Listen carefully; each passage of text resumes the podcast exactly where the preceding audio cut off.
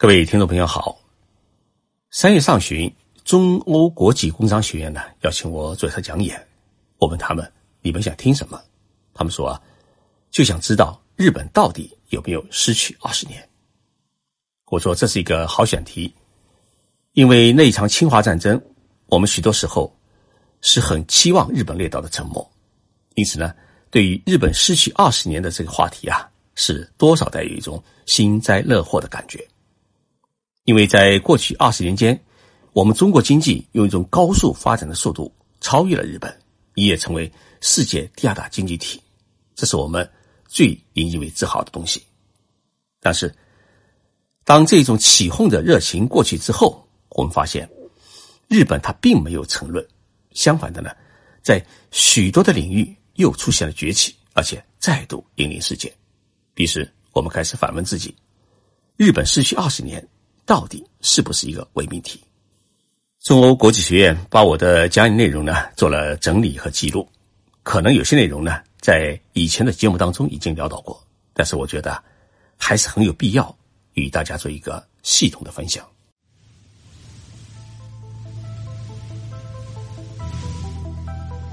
任你波涛汹涌，我自静静到来。静说日本，冷静才能说出真相。我是徐宁波，在东京给各位讲述日本故事。我们说，日本失去二十年，是相对于中国过去二十年的高速发展而言的。过去二十多年间啊，我们中国的 GDP 始终保持了百分之十以上的高速增长，而日本的 GDP 呢，一直是处于零到百分之二左右的一个超低速发展的时期。因此呢，充满危机意识的日本学者就。抛出了一个命题，说日本失去了二十年，而这一个日本人的一个忧患命题，到了我们中国呢，很快就变成了一个结论。日本为什么在过去二十年当中，它的发展会比我们中国缓慢呢？主要原因是因为它在过去发展的过猛，出现了严重的经济泡沫。日本从六十年代开始进入一个经济高速发展期。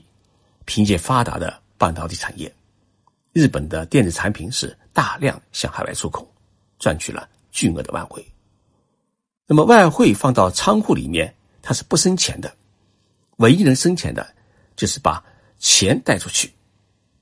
当时银行给员工们下达的任务是一个月必须要带出去一百亿日元。大家想想，一百亿日元相当于多少人民币呢？相当于是。六亿元人民币。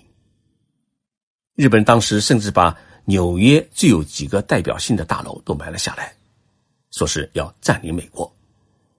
到了九十年代初，日本的地价是飞涨到一天一个价的地步，人们疯狂地贷款买房子，认为呢房价会永远的涨下去。但是会有有一天，泡沫经济崩溃了。泡沫崩溃以后的第一个问题就是房地产市场价格的暴跌，它的暴跌额达到多少呢？达到了百分之五十。也就是说，在泡沫经济时期，你买的房子是一日元，那么泡沫经济崩溃之后，就只剩下是五千万，甚至四千万日元。泡沫经济崩溃以后，整个日本是陷入了一批萧条的景象。产生了巨大的产能过剩。日本作为一个市场经济国家，它的政府呢是不能通过行政手段来强迫企业兼并或关闭，只能通过企业之间的一个相互抱团取暖，把产能慢慢的给它消耗掉。结果呢，一百多家钢铁公司通过相互兼并，只剩下三大钢铁公司；两百多家银行呢，通过兼并与合作以后呢。目前也只剩下三大商业银行。为了修复这个泡沫经济的创伤，日本大概花费了十年到十五年的时间。这之后呢，日本企业开始了创新转型之路。在过去二十年当中，如果要说日本失去了什么，应该是 GDP 的增长数字，而不是它的实力。因为经济实力的比拼从来不靠 GDP，而是靠。技术来掌控话语权。近年来，我们看到日本许多的电机半导体企业抛弃了白色家电，抛弃了电脑，抛弃了手机等传统的产业，他们致力于人工智能、大数据和物联网，包括机器人等新产业的研发，并取得了惊人的成果。所以，夏普卖给了台湾的鸿海集团，三洋的电冰箱、洗衣机卖给了海尔集团，NEC 公司的电脑卖给了联想。东芝的白色家电卖给了美的集团。日本的创新方向正在发生巨大变化。虽然日本电子企业在大众市场份额呢，它是快速的缩减，但是在上游核心部件和商用领域里面的话语权在不断的提升。日本 NEC 公司是一家半导体企业，他在六十年代就造出了日本第一台电脑，并且在过去二十年当中。无论是在工业用电脑还是家用电脑领域啊，它一直是占据日本的首位。就这么一家企业，在十一年前，他突然宣布退出电脑产业，这在整个日本产业界引起了轰动。恩熙公司把电脑业务出售之后呢，保留了大量的半导体业务技术人员，开始研发人工智能。如今，日本的本田、丰田、日产。全世界许多汽车制造企业的自动化驾驶系统都采用了 NEC 的人工智能系统。世界人工智能领域的百分之七十的传感器是来自于日本。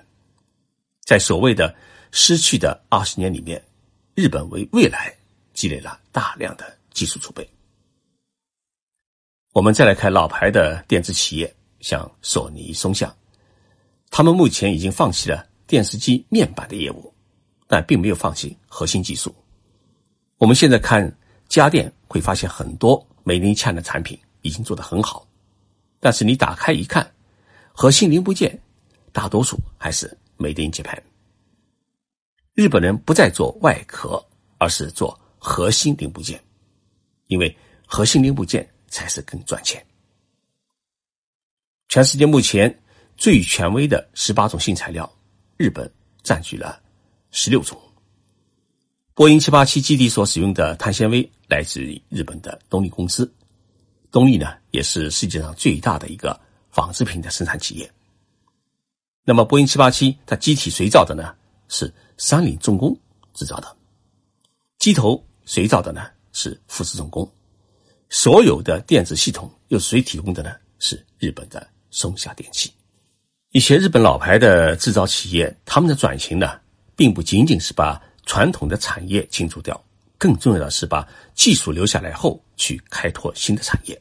可以说，日本企业的创新，它一直是处于一个世界科技的最高峰，一种富士眼光来创造和引领世界。大家听说过免疫细胞和 iPS 细胞吗？日本在这个领域里面已经引领了全世界。免疫细胞就是研究如何提高免疫力来杀死癌细胞。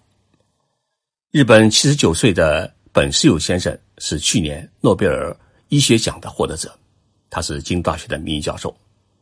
早在二十多年之前呢，老先生就开始研究，身体的健康细胞那么多，为什么就不能把一个小小的癌细胞给它杀死？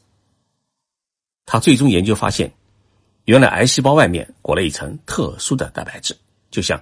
坚固的墙壁一样，阻止了健康细胞的进攻。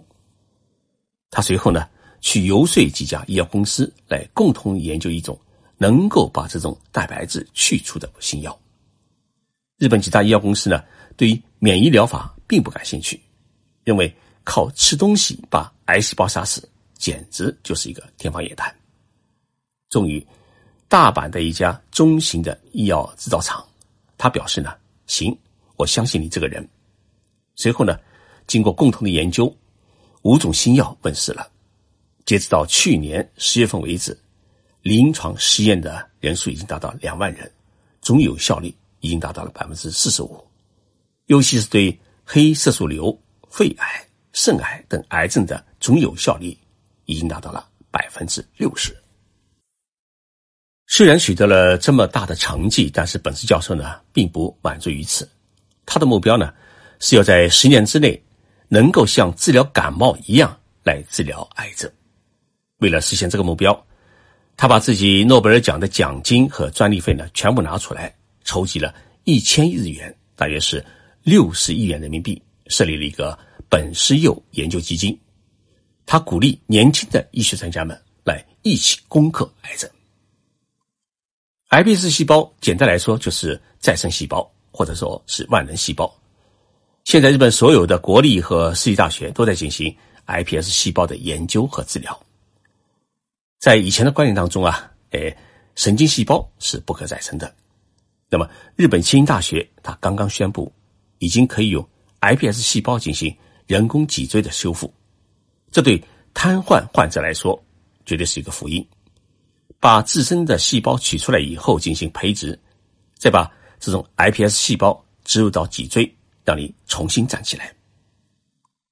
现在日本政府批准的 iPS 细胞的治疗的临床实验已经有六项，几个代表性的项目是：一个是帕金森病的治疗，大概你如果培植三百万个 iPS 细胞，就可以使帕金森患者得到康复。第二呢，失明者，以往我们都是等到人家来捐赠眼角膜，那么让自己眼睛能够恢复光明。神户市的国立理化学研究所已经进行了十例的临床实验，通过 iBS 细胞培植眼角膜，再放回自己的人体当中，可以实现重见光明。日本现在已经提出了一个百岁时代的概念，就是人。像一辆汽车或者一部机器，零部件坏了以后啊，就可以更换。那么做到这一点以后呢，人就可以活到一百岁。拥有上下五千年历史的中国，我们到底有多少家百年企业呢？有人统计出来以后说有五家。首先是同仁堂，再是全聚德、王老吉、六必居，还有杭州的张小泉剪刀。那么跟日本相比呢，这些企业老板已经是几夷其主，而且中间还出现过经营的断裂。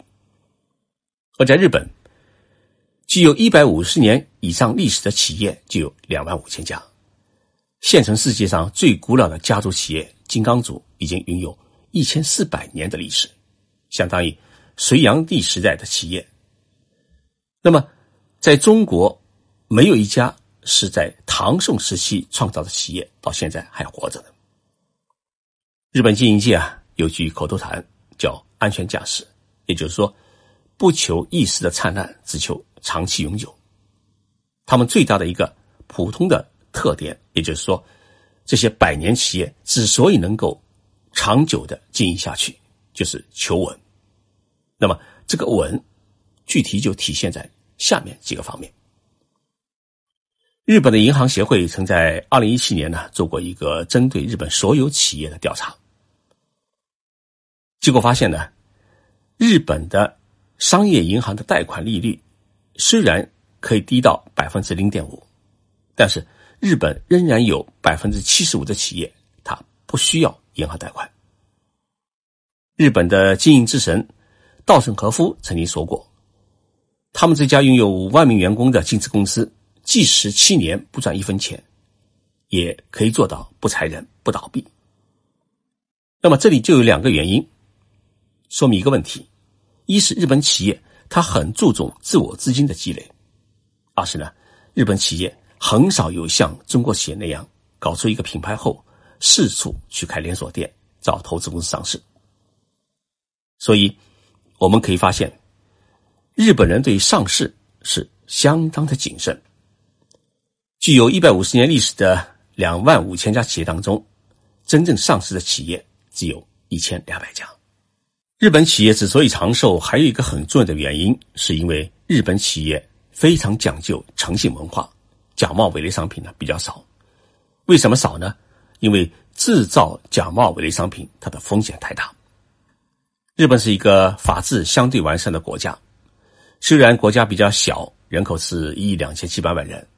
新闻呢相对来说比较少，但是呢，一点小事它就可以上新闻联播。所以，日本企业它讲诚信，它不仅仅是为了自身企业的发展和生存，也是为了家族和个人的荣誉。一旦发现丑闻的话，他就被媒体曝光，那么企业就完蛋。日本大公司在跟任何一家客商做生意的时候啊，一定会对对方进行背景调查，包括经营者的犯罪记录、企业的负债多少、有没有丑闻等等。第三方面呢，日本有一个本家和分家的概念，它规定财产呢只传给本家长子，那么长子生下来以后呢，就有义务来传承家业。下面的弟妹们在获得一定的经济补偿之后呢，要宣布放弃财产继承权，这样就能够保证整个家业不会因为兄弟姊妹之间分家而散掉。日本企业家更习惯于呢脚踏实地、埋头苦干，用自身的产品去赢得同行和公众的认可。最近啊，日本朝野是十分关注中美贸易摩擦，这不仅仅因为日本和中国现在互为最大的贸易伙伴，还因为啊，日本在过去吃过美国的骨头，这个骨头呢比我们早了整整四十年。上世纪六七十年代。日本呢，刚刚走上一个战后复兴之路，大量出口电子零部件、半导体产品到美国，结果呢，就造成了日美之间出现了巨大的贸易差。日美之间的贸易战呢，瞬间就不堪生爆发。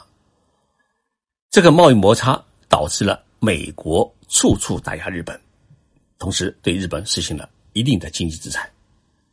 这个过程啊，是十分痛苦，差一点呢。把整个日本的半导体产业全部毁灭掉。日本当初采取了怎样的对策？他就修整了贸易立国的政策，不再以贸易作为国家发展的一个经济的支柱，而是选择了一条投资立国的道路。那么，这一投资立国的道路是一条什么路呢？就是鼓励企业向海外投资，到中国、东南亚。中东、美国、欧洲去投资，把资产呢分散到世界各地，然后呢通过世界各地向美国出口。那么数据显示，二零一八年，日本在海外的资产和它的收入超过了日本国内 GDP 总量的一点七八倍。这什么概念呢？就是说，日本在海外还有一点七八个日本，等于是再造了一个日本。日本四十年来所遇到的一些风险，其实啊，就是我们现在将面临的风险。中日两国国情不同，起点不同，但经济规律是相同的。日本已经爬到了山顶，中国呢还处于一个爬山途中，所以呢浑身是劲，充满希望。如果我们能够研究过去的登山者走过的弯路，后来者呢一定能够寻找到一条捷径，是攀登上。事业的高峰，这就是我今天要把这一次中欧国际工商学院的讲演内容与大家做一次分享的初衷。谢谢大家，我们星期三再见。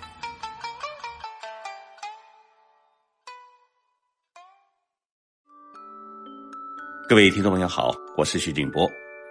经常有粉丝在社群里向我提问，少则几十，多则上百。为了更好地解决大家的提问。